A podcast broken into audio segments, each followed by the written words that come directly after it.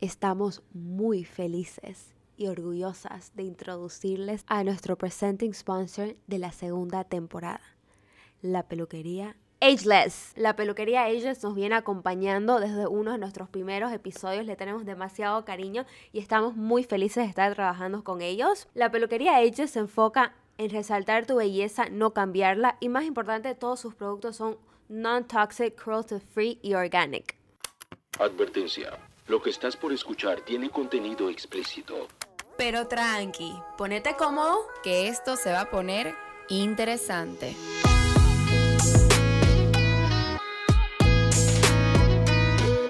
Hello, bienvenidos al cuarto episodio de la segunda temporada. Somos sus hosts. Yo soy Dominique Germain. Me pueden encontrar en Instagram bajo el mismo nombre. Y yo soy Sofía Ortiz y me pueden encontrar en Instagram bajo Sofilofi con tres i's. Y en el episodio de esta semana tenemos una invitada especial, Elena Salgado. Elena es una psicóloga graduada de NYU y fundadora de La Boca Mojada. Busca normalizar la sexualidad y abrir conversación sobre ella. En el episodio de hoy hablamos todo sobre sexo, masturbación y los orgasmos. Bueno, Elena, muchas gracias por estar acá en el podcast con nosotras. La verdad es que Sofía y yo estamos emocionadísimas desde que lo empezamos que queríamos tenerte aquí. Literal. Contábamos los powers para decir, creo que ya le podemos hablar. Contanos un poquito de quién sos, qué te gusta, qué te importa, qué te mueve y cómo empezó todo este, este tu proyecto de, de La Boca Mojada.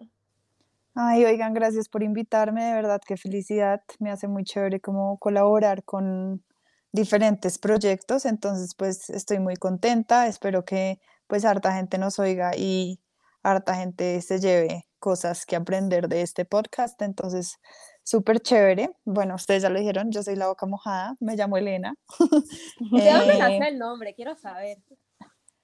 Oigan, literalmente, pues una vez unas amigas mías fueron a visitarme a Nueva York y fuimos al, al Museo del Sexo ahí en Midtown y, y, como que una amiga me dijo, ay no, yo nunca he tenido un vibrador, yo no sé qué, y yo le empecé a recomendar como, pues muy orgánicamente, como mira, este te funcionaría, que te gusta, yo no sé qué, y salimos, ella se lo compró, pues, o sea, bajo mi recomendación, y, y entonces una vez llegamos a la casa, me dijo, tú deberías abrir un, pues una página de esto, eh, te fluye mucho el tema, yo no sé qué, y yo empecé a pensarlo, y dije, uy, sí, y un día no, me estaba bañando y estábamos, pues, mis amigas y yo ahí, empezamos a votar nombres, y dijimos la boca mojada, y como que sonó y ya de una, pues, como que no lo volvimos a pensar, entonces, pues sí, fue como así un tema de conversación, y así fue que empezó el proyecto, pues también porque yo sentía que yo siempre era como un bicho raro, no sé cómo será en Bolivia, pero pues acá en Colombia que una mujer hablara de eso. Incluso hoy en día, pues siempre es como, como que se sexualiza mucho la idea de que una mujer hable de su sexualidad. Entonces, pues como que yo llegaba a fiestas y los hombres ahí como, ay, qué rico, y tú qué sabes. Entonces yo era como, mm, acá hay una problemática social más grande y veía como pues muchas amigas y mucha gente a mi alrededor sufría mucho por tomar sus decisiones sexuales y como el bullying en el colegio y todo eso, pues yo dije como no, pues es una realidad que nos hace sufrir a, muchas mujeres y pues a otras personas que se salen como de esos patrones heteronormativos demasiado. Entonces, eh, pues así empezó. Por felicidades, de verdad que te quedó increíble el, el, proyecto. Te he estado viendo en hartísimos lives en Perú, ahora que estás en Bolivia. Y sabes que no, no es nada que no es solo en Colombia, en Bolivia también. Creo que eso fue algo que eh, nosotras vimos mucho con el podcast y queríamos romper eh, todos los tabús y los estigmas en, temas así y la sexualidad es uno de ellos y como te escribimos, ¿no? Cuando, cuando la primera vez que, que te pusimos, que es un tema tan importante y eh, en nuestras vidas y no sé por qué lo callamos. Sí, total. Pues porque es salir, o sea, yo creo que todos somos seres sociales y uno pues quiere pertenecer y quiere pues va a ser parte de una comunidad, ¿no? Y cuando este tipo de behaviors son tan estigmatizadas y tan castigadas, pues uno se inhibe de hacer este tipo de cosas porque es como, no, esto va a poner en riesgo mi, mi pertenencia a cierto grupo, entonces mejor me lo reservo, ¿sabes? Yo creo que por eso es que pues muchas mujeres tampoco aceptan que se masturban eh, o muchas mujeres como que se inhiben en una fiesta de darse besos con, con una persona por lo que van a decir. Entonces, pues creo que es como ese deseo a pertenecer y a no salirse del canon, como de lo que está establecido, ¿no? Claro, a mí, digamos, me había pasado mucho de que me decían que una mujer que se masturbaba era porque era cochina. O, bueno, acá nosotros le decimos arrecha, pero es como que porque eh, sos horny. Ajá, y horny en una mala connotación, como que siento que está bien y es natural que los hombres sean horny, pero la mujer no, la mujer como que ella... Han eh, bloqueado todo nuestro, como nuestra sexualidad, o sea, nosotras básicamente es como que no tengamos derecho a, a tener este, este drive. Y mira, justo cuando nosotros, la, cuando estamos en los primeros phases de crear el podcast, salió el tema de masturbación, obvio, y eso es algo que las dos éramos como que nunca, por más que somos mejores amigas, nunca, así jamás lo habíamos tocado, y fue como que, sí, que, que yo lo hago, pero a mí no, como que no sé, no todas lo hacen, pero las chicas que lo hacen a veces se sienten como que, no es algo que pueden compartir por eso mismo, por el, por el, estigma, y las chicas que no lo han probado, como que no lo prueban por el miedo a que es algo que yo no debería estar haciendo, o, o, viene con eso. Aparte que, por ejemplo, mi caso fue eh, que no era ni siquiera la vergüenza por otra persona, pero creo que me habían metido tanto a la cabeza esto, el tema de de que sos cochina o, o básicamente linfómana, creo que Claro, sí, sí, sí. Que yo misma era así como que me daba cositas, sentía que estaba violando mi propia privacidad, no sé, no sé cómo explicarlo, pero era así como que no, no podía, no me sentía ni, ni cómoda ni nada, siendo que es tu cuerpo, digamos, no vos deberías poder conocerlo y saber lo que te gusta y lo que no te gusta. Claro, claro lo que más lo debería conocer sos vos. Y bueno, ¿Cómo vos nos aconsejás que approach este tema y cómo dejar de, verlo tan tabú? Pues digamos que esas como la ahorita estos movimientos feministas y pues también como de incluso por ejemplo mi proyecto que es como tratar de aceptar que pues primero que la sexualidad de la mujer existe y que pues además de que existe pues es igual de válida la sexualidad de los hombres, ¿no?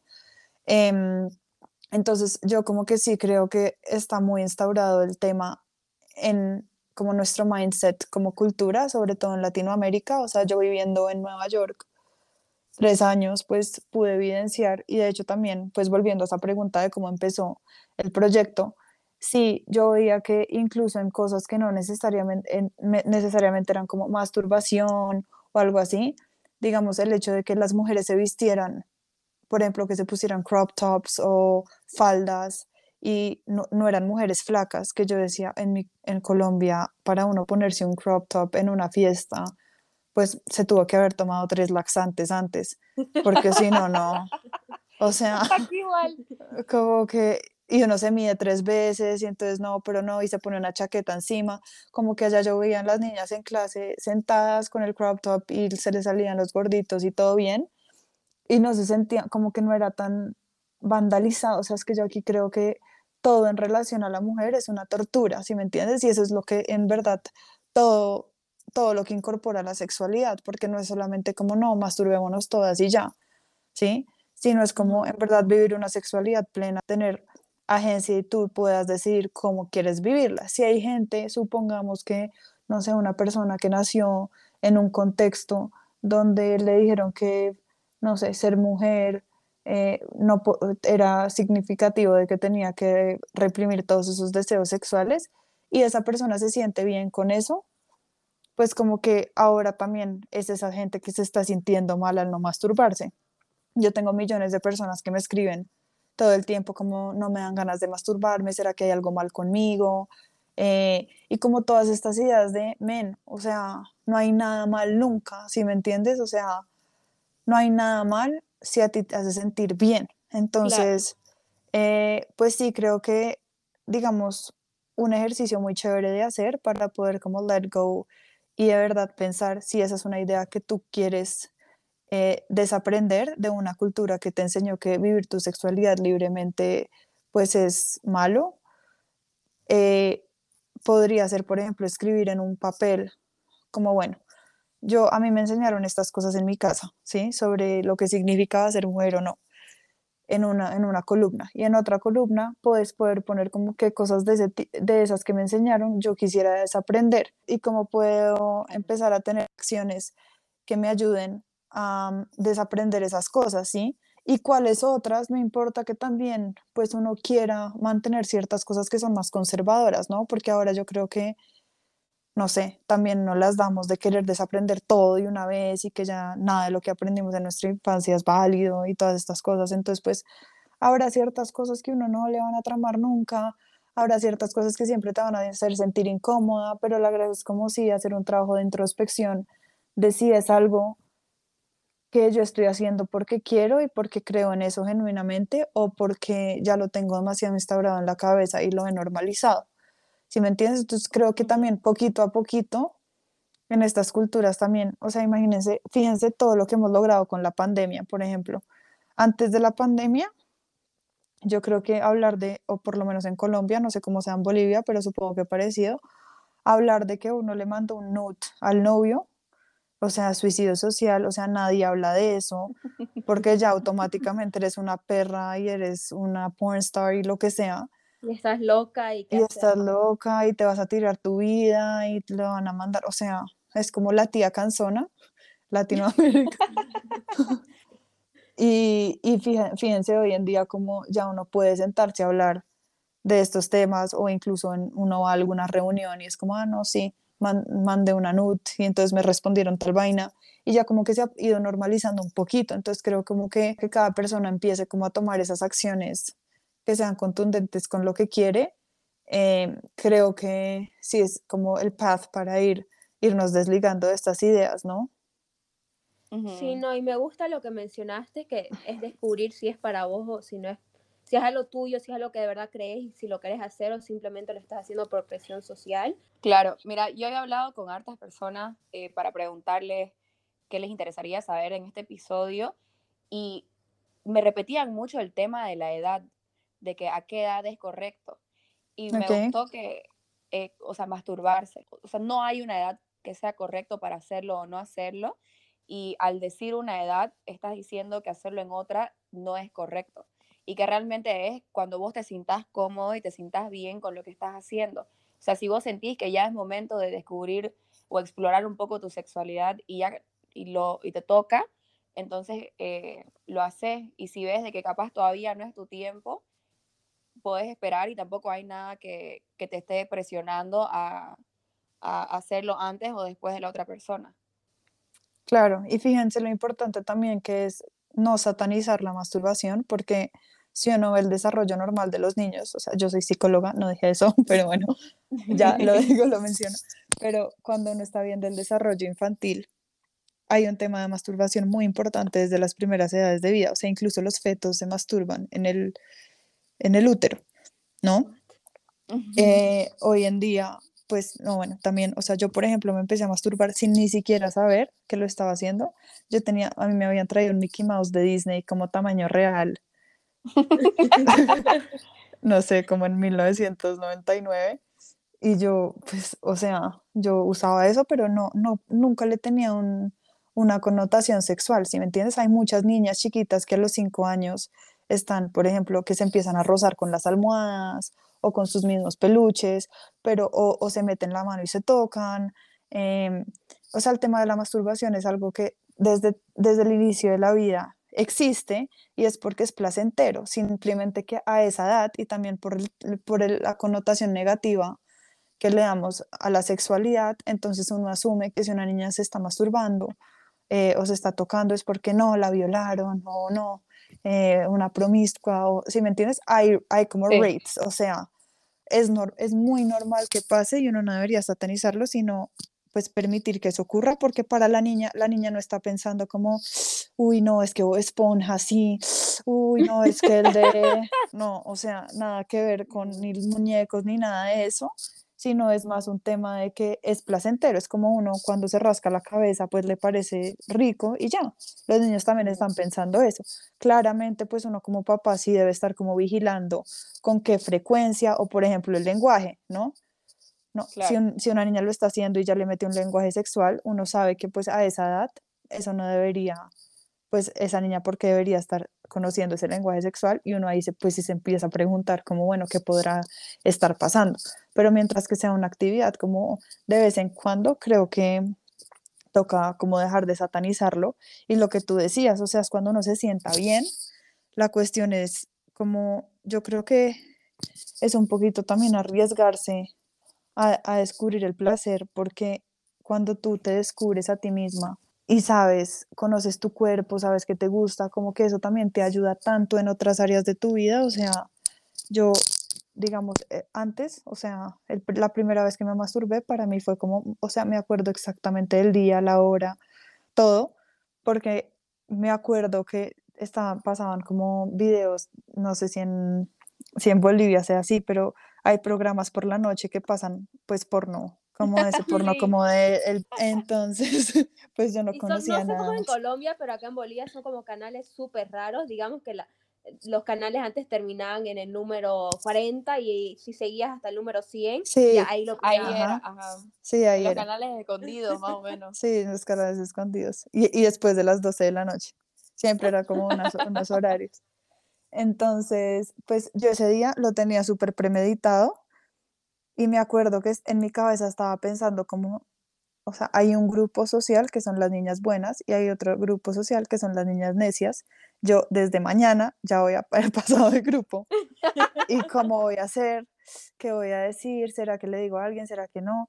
O sea, como un tema que yo decía como qué dolor que me está causando pues tomar una decisión. Y si uno le pregunta a un hombre, pues, a- o sea, se, se acordará de la edad más o menos, pero pues no creo que lo tenga como tanto en el radar.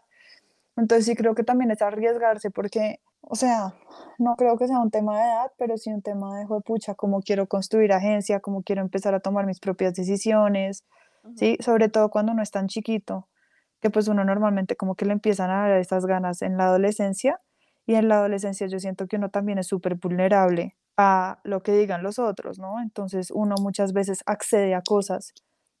O sea, yo me acuerdo, no sé si en Bolivia había fiestas de 15, pero supongo que sí. Sí. Ujú. Y en esas fiestas de 15 donde uno medio le lo masturbaban y le echaban dedo ahí detrás del DJ y uno salía y uno se preguntaba como, pero ¿por qué me parece esto rico? O sea, yo no entiendo. Y pero uno igualmente lo seguía haciendo porque era como normalizar que eso es la- lo que era la sexualidad de uno. En cambio, después, cuando yo me empecé a masturbar y descubrí lo rico que era, yo ya empecé a ser como más selectiva. Y, y pues ya le podía decir a los hombres cómo me gustaba y todo, pero si no siento que uno se queda como un ente ahí, como pues hazme de todo, pero igual yo ni me entero de qué es lo que me debería dar placer o no, ¿no? Ujú. Sí, mira, sabes que ahora que lo decís, a mí me pasó, eh, yo te lo juro que decía, yo no entiendo cuál es el hype alrededor del sexo de- o, o- o- o la misma masturbación con la pareja o lo que sea. No entendía, porque aparte yo nunca lo había hecho, a mí me tardó hartísimo, como te digo, me habían metido la cabeza de que eras cochina si lo hacía. Claro. Entonces, para mí era X. Yo decía, no sé, la gente exagera. Y resultó que me fui a la, a la ginecóloga y a mí me, me duele mucho el bajo vientre y sorprendentemente me recomendó la masturbación porque me dijo de que este, ayuda a liberar tensión y esas cosas. Y yo te estoy hablando ya, mira, yo tengo, voy a cumplir 24 años la próxima semana y creo que cuando empecé tenía 23. O sea, y, Está recién, Y- recién inaugurada en el mundo. Y literal, después, o sea, después de eso, porque dije, ya sabes que he probado todo para mis dolores, lo voy a hacer, me cambió la vida, o sea, fue completamente otra cosa. Uno, ya no estaba perdiendo el tiempo también. Este, dos, mi experiencia fue mucho mejor. Y tres, podía yo guiarlo a él y decirle, sí, haz esto o no, no hagas lo otro. Y cosa que los dos disfrutemos y, y no es que él esté entrando a ciegas Y y, vos no, tampoco estás a ciega. ajá, y yo igual, ¿no? Claro, porque siento que también es como que tú, tú te vuelves, o sea, muy inconscientemente en tu cabeza te das el permiso de reconocer que tú también eres parte de esa experiencia, que creo que es lo que la mu- las mujeres nunca hemos sido, ¿me entiendes? O sea, siempre ha sido como el hombre el que manda, el hombre el que dice, eh, las mujeres estamos, estamos hechos, eh, construidas socialmente como para dar ese placer, pero nunca para pensar que nosotras también somos dignas de recibirlo. Entonces, en el momento que tú te dignificas porque descubres que tú también puedes sentir ese placer, pues ya entonces, así como primero que todo, ya eres capaz de decir lo que te gusta o, lo que tú dices, como, hey, hazme esto, no hagas lo otro, lo que sea. Y segundo, pues marica, también como que creas mucha agencia en otras áreas de tu vida que no, no tenías antes. Entonces ya es como, no, no quiero, no quiero pizza, quiero pasta. Después esas decisiones que uno toma en la cama o viceversa, pues se manifiestan también en otras áreas de la vida, ¿no? Entonces pues ya uno, uno le puede decir a su pareja como, no, mira, no me trama la pizza, quiero pasta. Y punto, ¿sí me entiendes? O no quiero ir a esto, quiero ir al otro, hagamos las cosas así, no así pero cuando uno delega todo ese poder en los hombres, pues muchas veces como que sigue, lo sigue como un perrito faldero, decimos aquí. claro, es bien empowering. Perdón, eso, ajá, eso es bien importante porque mira, a mí a diferencia de Domi, sí era algo que yo hacía, que, que, que lo disfrutaba y desde como que, desde, desde que, no sé, pues de temprana edad, no sé, en el colegio sabía que era masturbar y sabía que me gustaba, pero sin embargo no me empoderaba de esa parte, como que todavía me da vergüenza decirle a, a mis novios o, al chico con el, que estaba, me gusta, no me gusta así, me gusta el otro, pero yo ya era consciente que me gustaba, solamente no me gustaba cruzar esa línea, decirles porque no quería entrar a la charla y, cómo ella sabe que le gusta, acaso se toca, porque a mí me, me, enseñaron a tenerle shame a esa parte de, mi vida. Total. Y ahora, bueno, yo que soy newbie y capaz hayan varios newbies escuchando igual, eh, ¿cómo recomendás empezar? O sea, como no sé si tenés táctica, distintas maneras, sex toys, no sex toys. Pues yo creo que lo primordial es como empezar sin necesidad de ir de una a los genitales, ¿sí me entiendes? Como que siento que también hay una idea de que esas son las únicas zonas erógenas. Yo recomendaría, no sé, como primero que todo, crear un safe space, porque creo que mucha gente también se resiste, por lo menos yo, o no sé si ustedes todavía vivirán con sus papás y eso, pero pues como que esa es la gente que uno le ha instaurado el shame, ¿no? Entonces pues uno ahora, después uno ahí en plena y que le abran la puerta o que ya la comida está, no sé, como que, o sea, hay que crear un safe space, hay que crear un safe space y, y como asegurarte de que sea en un momento donde nadie te va a molestar. Eh, creo que pueden empezar como, no sé, poniendo unas velas o poniendo una música como tranquila, relajante, hacer ejercicios de respiración y empezar incluso como algunos días simplemente como tocándose todo el cuerpo sin necesidad de tocarse pues ni las tetas, ni la cuca, ni el ano, ni nada. Sí, simplemente como descubriendo el cuerpo. Eso también es encontrar personas de pronto no te gustan o si no te gusta que te o sea, si te da cosquillas de pronto detrás de la rodilla, todas este tipo de cosas, pues creo que también son importantes. Y una vez uno como que ya se va sintiendo más cómodo con su cuerpo, porque creo que las mujeres también tenemos eso, ¿no? Como que siempre nuestro cuerpo es muy poco para lo que queremos. Entonces, cuando empieces a apreciarlo, pues también se te va a facilitar mucho, pues empezar a consentirlo y ya después, pues ya puedes ir empezando como a tocarte, a tocarte con las manos, eh, de pronto con Em, siempre con un poquito de lubricante, porque normalmente las primeras veces pues uno sí está muy ansioso. O sea, yo siempre recomiendo lubricante, pero las primeras veces de todo, pues como que está ahí el fear y la ansiedad y todo eso, entonces la lubricación es menos, ¿no? Entonces, eh, sí recomiendo como echarse un poquito de lubricante. No creo que, o sea, los sex toys son espectaculares y los amo y tengo mil, pero me parece que, me parece que para una persona que está empezando, a veces pueden resultar como contraproducentes porque pues, no sé, siento que es como empezar de a poquito, irse como eh, haciendo paz con la idea de que está bien, como tener placer, de pronto empezar con un juguete chiquito, ¿sí? Porque también la gente se imagina que el juguete es el venoso, o sea, la gente como que también... el tamaño del brazo. Sí. Oye, ahora que hablamos de sex toys, te quería preguntar, porque a mí me pasa, o sea, ¿Qué si sos alguien que no le gustan los vibradores? Como te, ¿Tenés tips como para empezar a disfrutarlos o con cuáles empezar?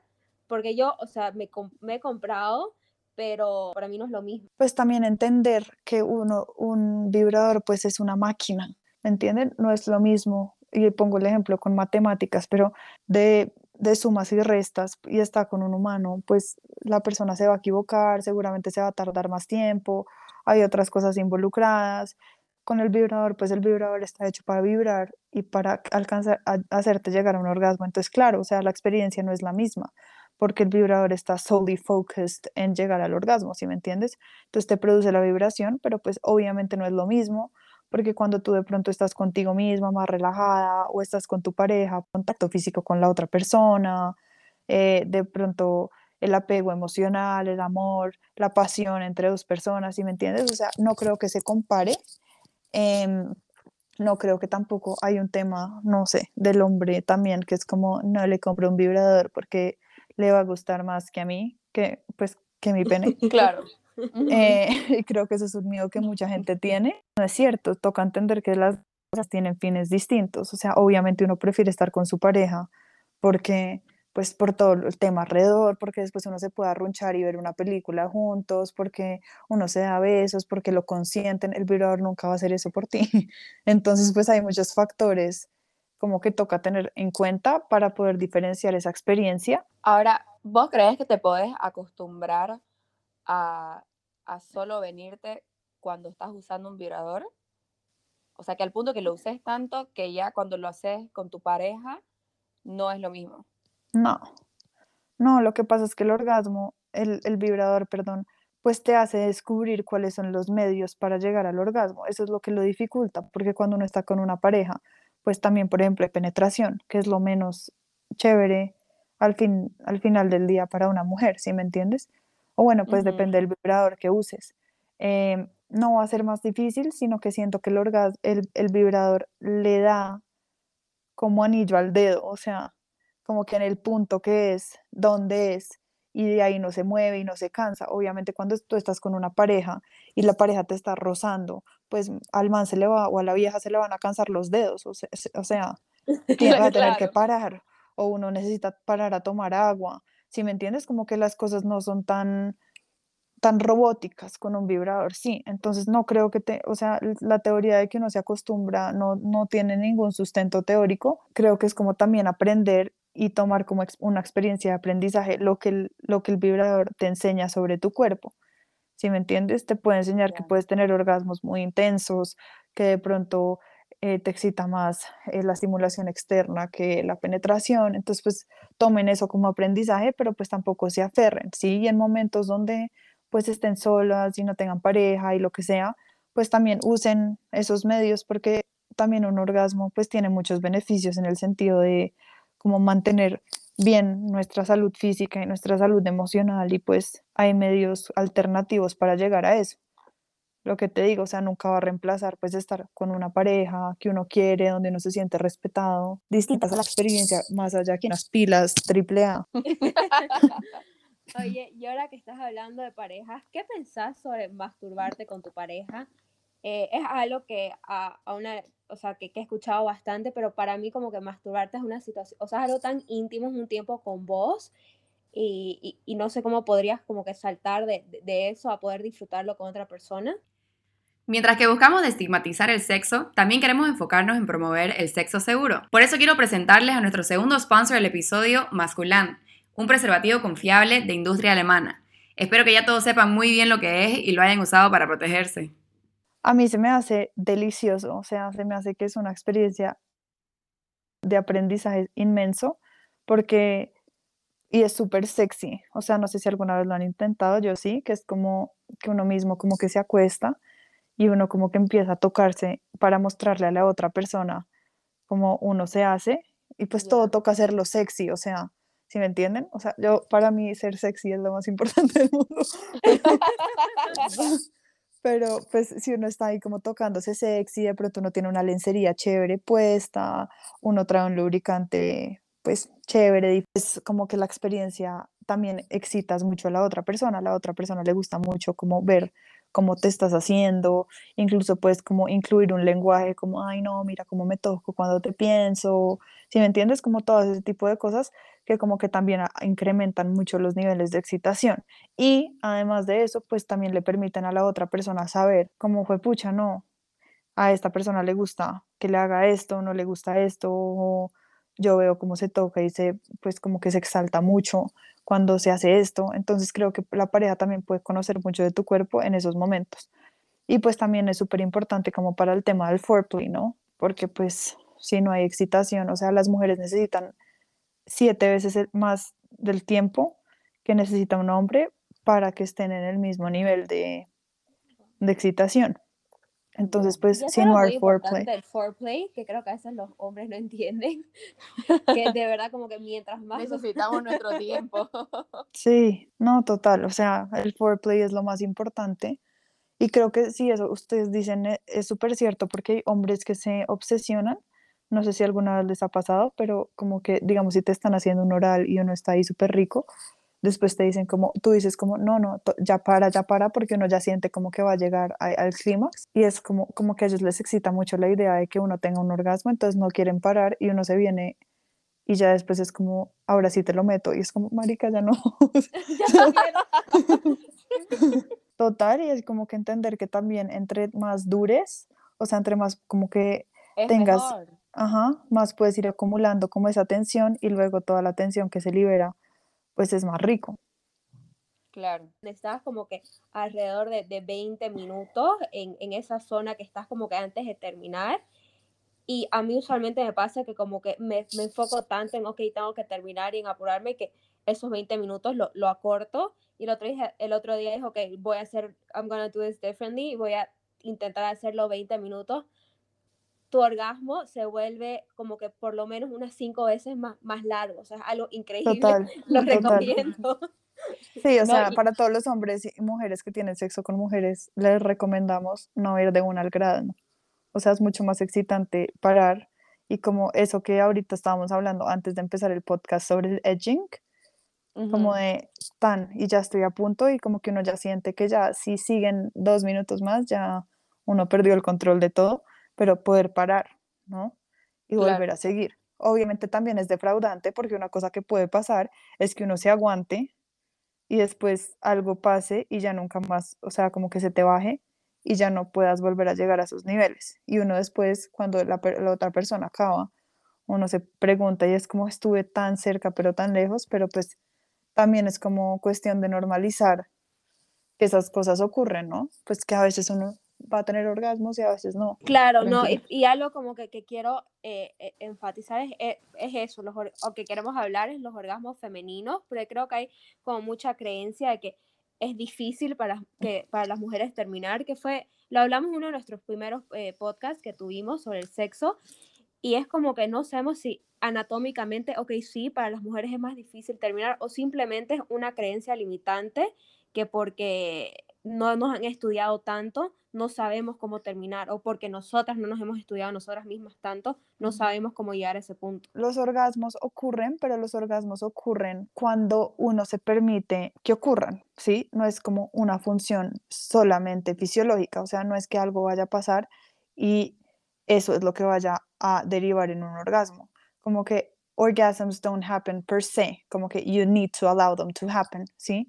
Y como nosotras las mujeres tenemos tantas, tantas cosas atravesadas en la cabeza sobre nuestro valor y sobre nuestras creencias y sobre lo que somos como mujeres que en esos momentos atraviesan nuestra cabeza, pues como que por eso es que es más difícil que lleguemos, ¿sí? Porque, pues no sé, uno cuando está en peloto o uno sale en la lencería, uno muy poquitas veces se siente súper empoderado, a menos de que haya hecho la dieta del brócoli hervido hace tres semanas y se preparó para salir en eso. Pues súper, pero uno lo primero que está pensando cuando empieza a salir es como, ¿será que si me veo bien o me veré gorda o qué va a pensar este mal? Bueno, ya pasa. La persona te dice, uy, no, qué delicia, ¿cómo te vas a poner eso? Se te sube el ego, entonces no, ya me veía divina después, no sé, tratan una pose y, tú te sientas encima de él y ahí mismo te estás pensando, no, este man está cargando una ballena azul, entre yo y una ballena azul no hay diferencia, ¿qué voy a hacer? ¿Será que le está pesando? Bueno, después, o sea, como que esto, ¿sí? Como después estás en cierta pose y después estás pensando en, pucha, no, ¿qué tal que se me salga un pedo? Que, o sea, todo, todo como alrededor de esa noción como de quedar bien paradas, ¿sí? Como de que no vayan a decir nada malo de ti. Y eso, pues obviamente en el cerebro empieza a liberar un montón de, de, mm, de hormonas de cortisol que pues bloquean esos, esos receptores de dopamina, por ejemplo, y serotonina y oxitocina que permiten como que, que puedas llegar a esos niveles de éxtasis, ¿sí? Que te puedas liberar, que te puedas soltar, ¿sí? O sea, llegar a los, llegar a un, por eso es que es tan importante como todo el trabajo psicológico detrás de feeling good with yourself, como quererte a ti misma, valorar lo que eres como persona también, para poder darte esos eh, momentos de, de tener orgasmo, ¿sí? Las mujeres, también otra cosa importante es que por el hecho de que, de que nunca se ha hablado de la sexualidad de la mujer y al revés, pues siempre se ha castigado, ahora que se habla de ella, pues se asume que las mujeres deberían vivir esa sexualidad igual que los hombres, ¿sí? ¿A qué me refiero con eso? Pues, por ejemplo, eh, se asume que si un hombre eh, está muy excitado, se va a venir. Entonces las mujeres también han adoptado ese lenguaje de que cuando van a tener un orgasmo, uno no dice voy a tener un orgasmo, sino que dice me voy a venir. ¿sí? Se asume que si una mujer, por ejemplo, no tiene los pezones duros eh, o no está mojada, igual que un hombre, ¿sí? que normalmente pues se le para el pene, empieza a lubricar y se le pone como la cabecita toda melcochuda, eh, entonces dicen no, no, no está excitada. Eh, todas estas como ideas alrededor de que las mujeres tienen que vivir la sexualidad igual que los hombres y eso simplemente no ocurre en el cerebro de la mujer. O sea, las mujeres tenemos muchísima más como, no sé cómo se dice en español, pero en inglés se llama non-concordance, ¿sí? Que es como que nuestro cerebro no está directamente ligado a esa experiencia genital. ¿Sí? Entonces puede haber, y eso se ve mucho con el tema de la lubricación. Uno puede estar súper excitado, mejor dicho, que se está, que se culea, se man, pero hace años, y mejor dicho, las ganas ya, mejor dicho, el mejor momento de la vida y no hay lubricación.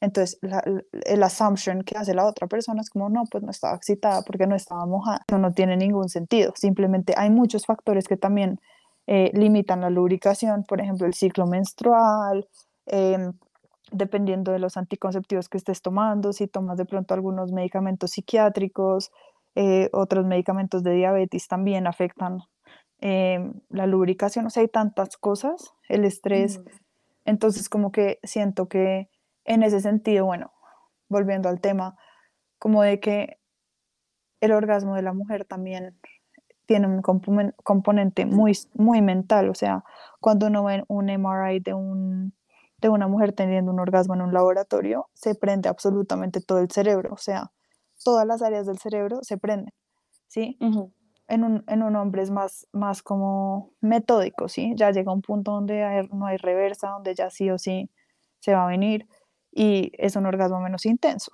¿sí? Entonces, pues tiene nociones, entonces creo que no se puede comparar y creo que la dificultad de alcanzar un orgasmo para una mujer, para una mujer está 100% ligada a que toda la vida se ha tratado mal la sexualidad porque se asume que lo que le pasa a los hombres le tiene que pasar a las mujeres. Entonces, pues, ¿cómo vamos a llegar a un orgasmo if we've always taken como la ruta equivocada? Claro. Y aparte de eso, ¿crees que igual el hecho de que algunas, por ejemplo, eh, por lo que es un tabú la masturbación y hemos tardado, no, no tenemos ese autoconocimiento de, nuestra vulva, o sea, no sabemos qué está dónde. Por ejemplo, ese eh tema, la gente cree que el clítoris, solamente el glande del clítoris. El clítoris y el pene son exactamente lo mismo, solamente que el clítoris es reversado, el pene va hacia afuera, pero están compuestos de las mismas partes. ¿no? Eh? Exactamente. Y que pasan como que por el lado. Ajá. O sea, cuando tú estás estimulando externamente la vulva, también estás estimulando el clítoris, pero pues no directamente, solamente que la forma más directa es a través del glande, pero pues los hombres también tienen glande, ¿sí me entiendes? El glande también se, pone duro, muy duro, entonces, eh, y el clítoris también. O sea, el clítoris y, y, el pene están compuestos por las mismas partes, solamente que la nuestra va para adentro y la de los hombres van para afuera. ¿Sí me entiendes? Y creo que pues como no sabemos, o sea, ¿cuántas mujeres se, han visto el clítoris? Nunca, nadie. O sea, ¿quién se toma el tiempo de ponerse ahí en un espejo a explorar? Pues, uy, no, ¿cómo será mi cuca? por las mismas como que, por el miedo, digamos, a lo que te, te han enseñado, que pucha, qué, qué, qué sucia que soy o qué, qué estoy haciendo mirándome ahí abajo, cuando es, es muy importante por temas hasta de salud, como que ver con un espejo como Andy y también por, por conocerte y saber dónde está qué cosa. Y self-esteem igual, tipo, creo que a través del porno y eso hay, hay estándares irreales, o sea, they obviously bleach ahí abajo, como que hay cirugías y etcétera. Exacto, o sea. Y, y, es como que no nos damos cuenta que hay, o sea, son muy diferentes las vulvas una de la otra, ¿no?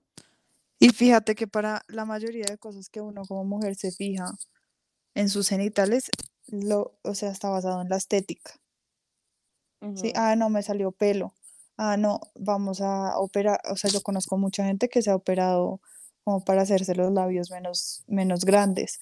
Eh, lo del bleaching también, o sea, todos esos temas son temas muy estéticos, pero nadie se mira como en verdad para reconocerse. Y pues uno también se somete a unas cosas, o sea, yo no sé si ustedes alguna vez hicieron la cera, o bueno, yo me hago láser, pero antes me hacía cera. Y eso es, mejor dicho, o sea, entre una tortura china y un láser no hay mínima diferencia. Entonces, pues uno también se somete a unas cosas. Nos hacíamos eso. O sea, te juro que yo me preparaba y conozco amigas que tenían que tomar eh, Advil, que Tylenol, que cosas así antes de ir porque dolía, les dolía demasiado. Demasiado. Y uno le parece lo más, digamos, cuando yo voy a que me hagan láser, siempre me da risa, porque yo no me depilo toda, yo solamente me hago como pues para que si me pongo un vestido de baño, pues no se me salga el pelo por el vestido de baño. Pero pues me hago como bikini en B, se llama acá. Y, y, y, siempre la señora me dice, bajamos más, bajamos más. Y yo como, señora, no. A mí me por favor, no. Pero como, o sea, y estoy segura que ya entre todas las esteticistas de ese sitio han comentado mi cuca y han dicho, no, es que ella no se depila toda y, y, yo con un matorral por allá abajo y todo el mundo pues hablando de eso, pero es como, pues porque no puede ser normal. Pero no, o sea... Ajá, como que creo que cada quien tiene sus preferencias, pero mucho nos basamos en lo que vemos en, en porno y revistas, cosas así.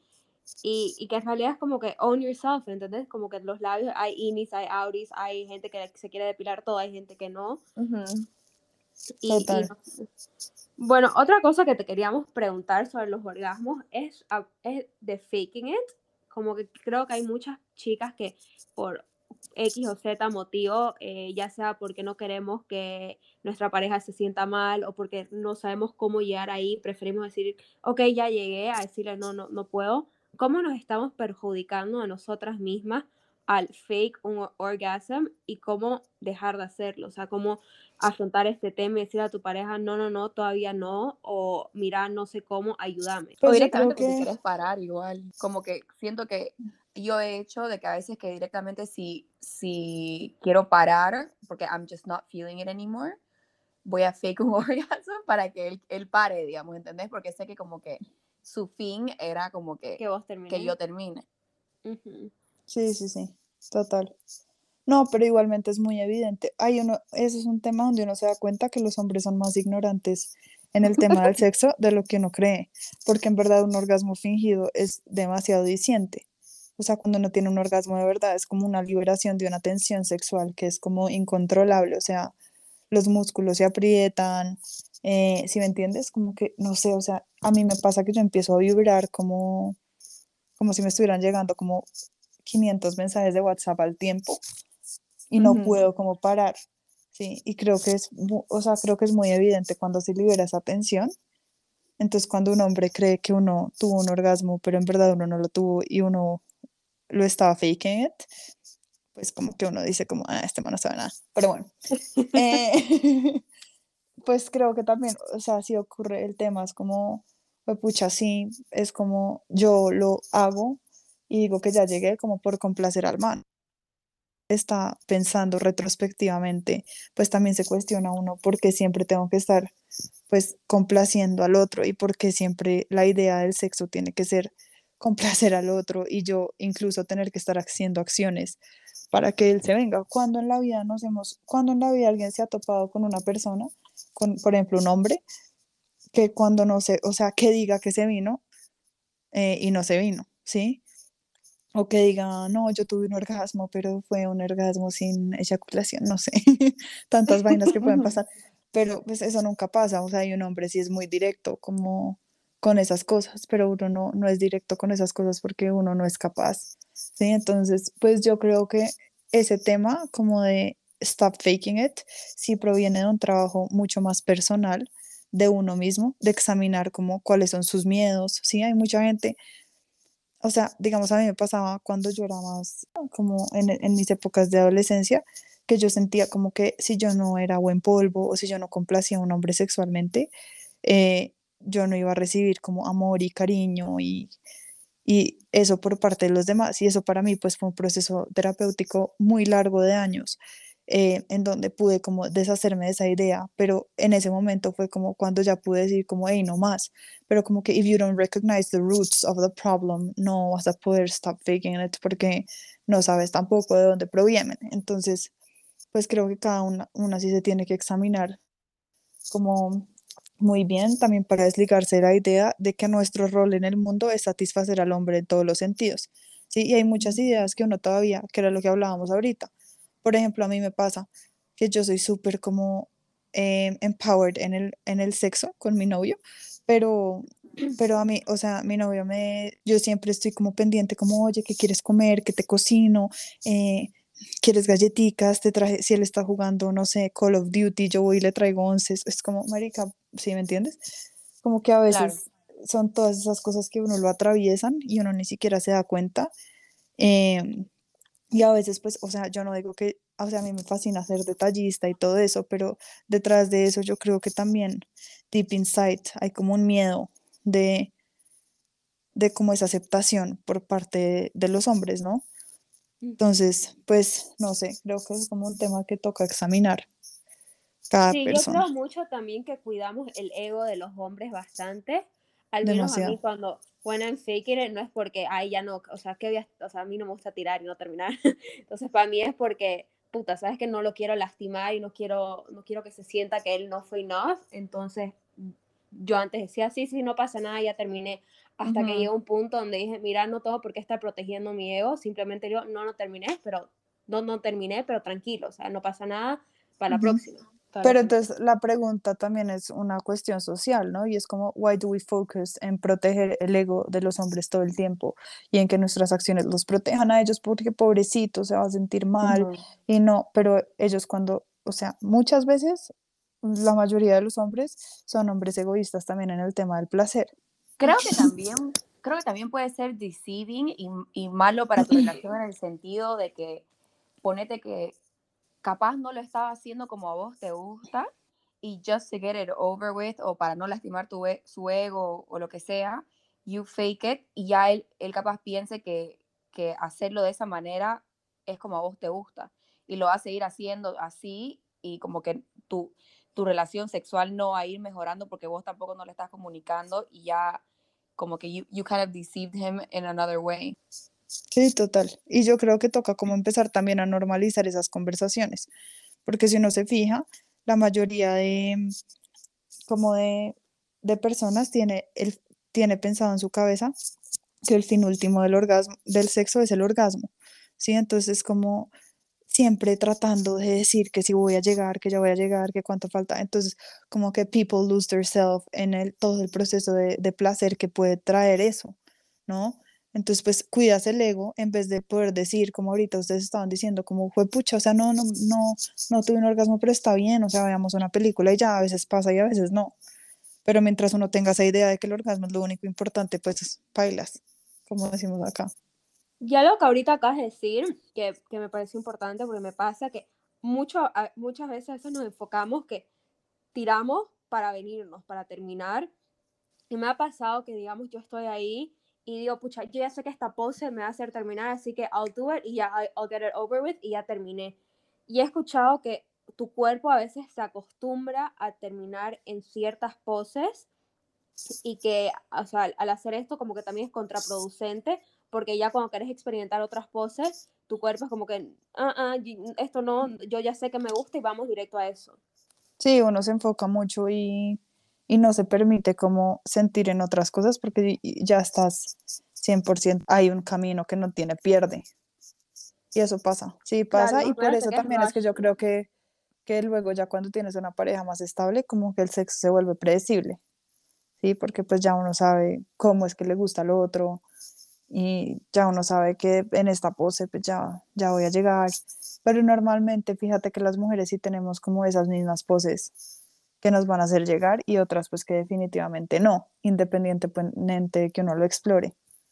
A menos de que uno ya esté, mejor dicho, en el edge, o sea, mejor dicho, a punto de tirarse de las torres gemelas, o sea, ya ahí, pero de resto, que decíamos en un principio, o sea, puede que uno ya esté súper excitado y ya esté a punto y de pronto cambia de pose y por como querer alargarlo, después ya te das cuenta que ya no vas a poder llegar. Y yendo un poco al tema que vos decís de que ya cuando estás en una relación estable eh, puede llegar a ser lo mismo, ¿qué tipo de tácticas recomendás para mejorar tu vida sexual con tu pareja? Pues creo que toca ahí sí como meterle mucho el factor de la imaginación, o sea, lo que yo siempre le digo a mis pacientes es que el sexo es limitado, ¿sí?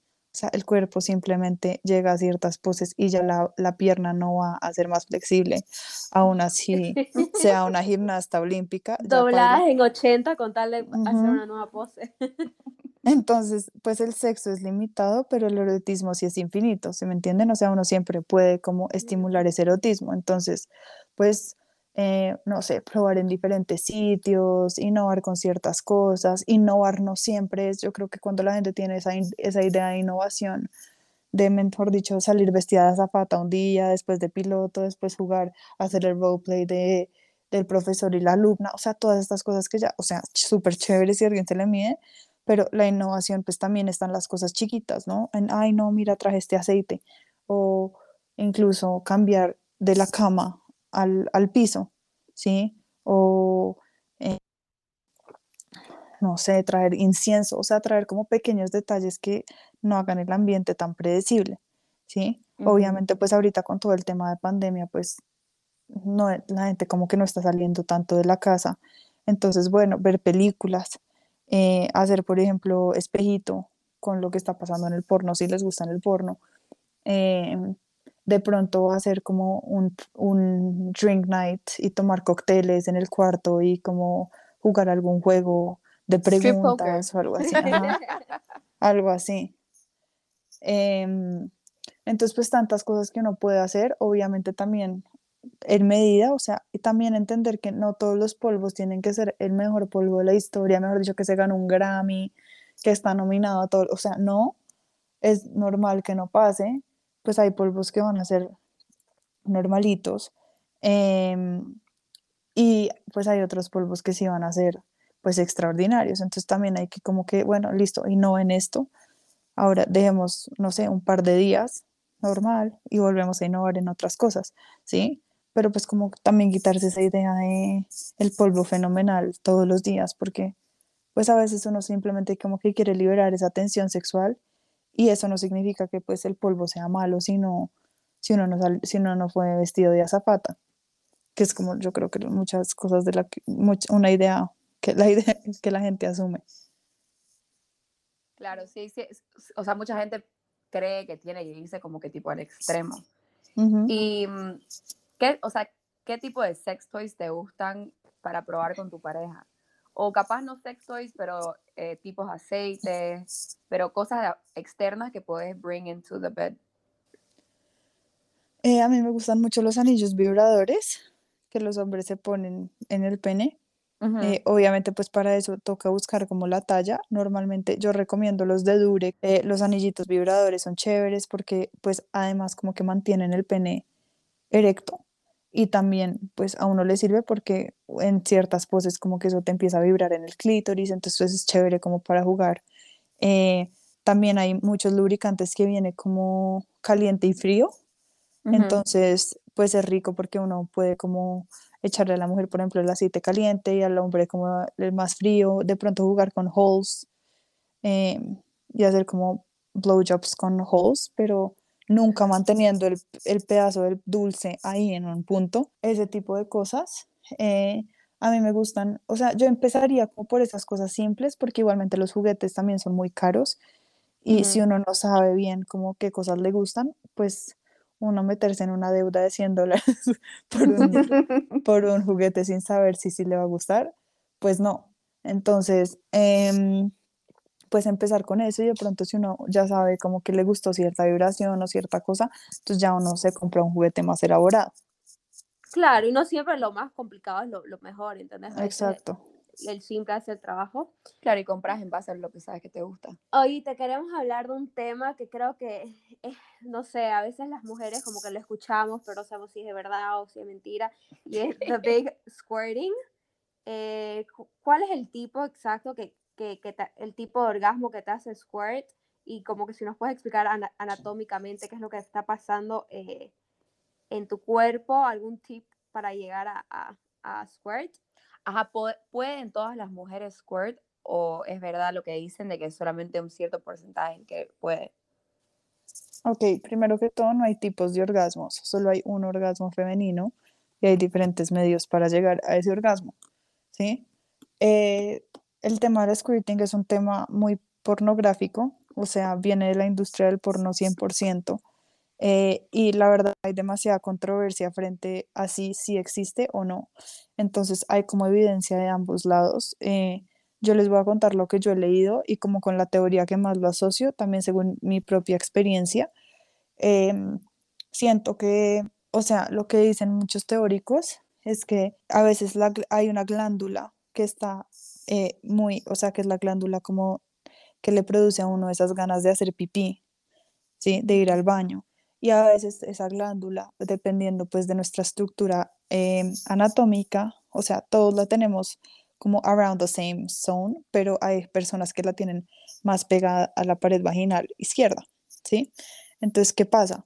Cuando estás teniendo penetración o algo está haciendo contacto con tu pared vaginal izquierda, al mismo tiempo también se puede estar estimulando indirectamente esa glándula, ¿sí? Y eso hace que te den ganas, o sea, bueno, que además de que estés lubricada, también como que hagas pipí un poquito y se cree como esa, ese charco, que es en realidad, según mucha gente, pero pues también hay gente que dice que no, em, una combinación entre orina y flujo vaginal, ¿sí? Eso es una teoría.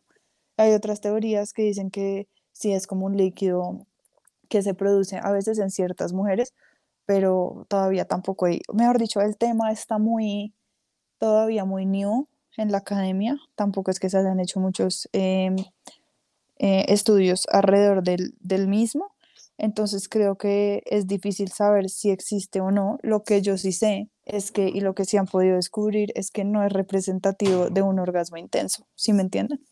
Entonces, no es que porque yo, a mí me salió, mejor dicho, un chorro que tocó limpiar con trapero y con Swiffer, entonces tuve un orgasmo intenso, pues no, o sea, hay gente simplemente que le, que le ocurre y eso no es necesariamente significativo de que si, yo, si a mí me pasó y a la otra persona no, entonces yo tuve un orgasmo más intenso.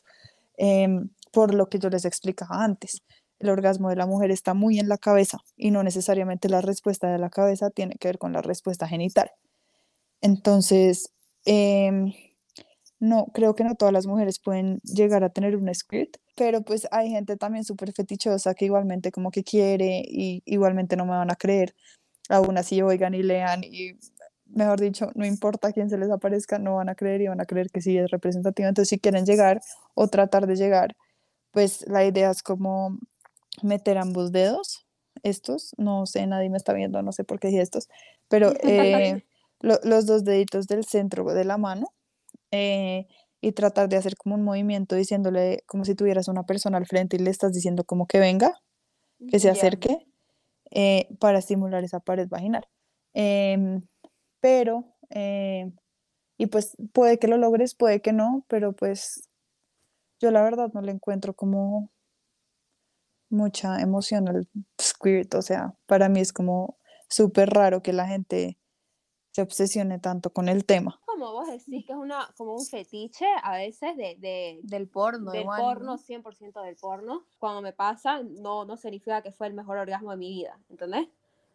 Además, hay una cosa importante y es que otra vez retrocedamos a lo que yo ahorita les explicaba de que se asocia de que la, la sexualidad de la mujer es igual a la del hombre. Entonces también se han inventado este tipo de términos para decir que como el hombre se viene y hay un líquido especial que sale cuando un hombre tiene un orgasmo, ¿sí? Que pues es el semen. Entonces ahora también las mujeres tenemos que tener un líquido especial que sale cuando tenemos un orgasmo que se llama squirt. ¿Sí me entienden? Es una idea muy cultural.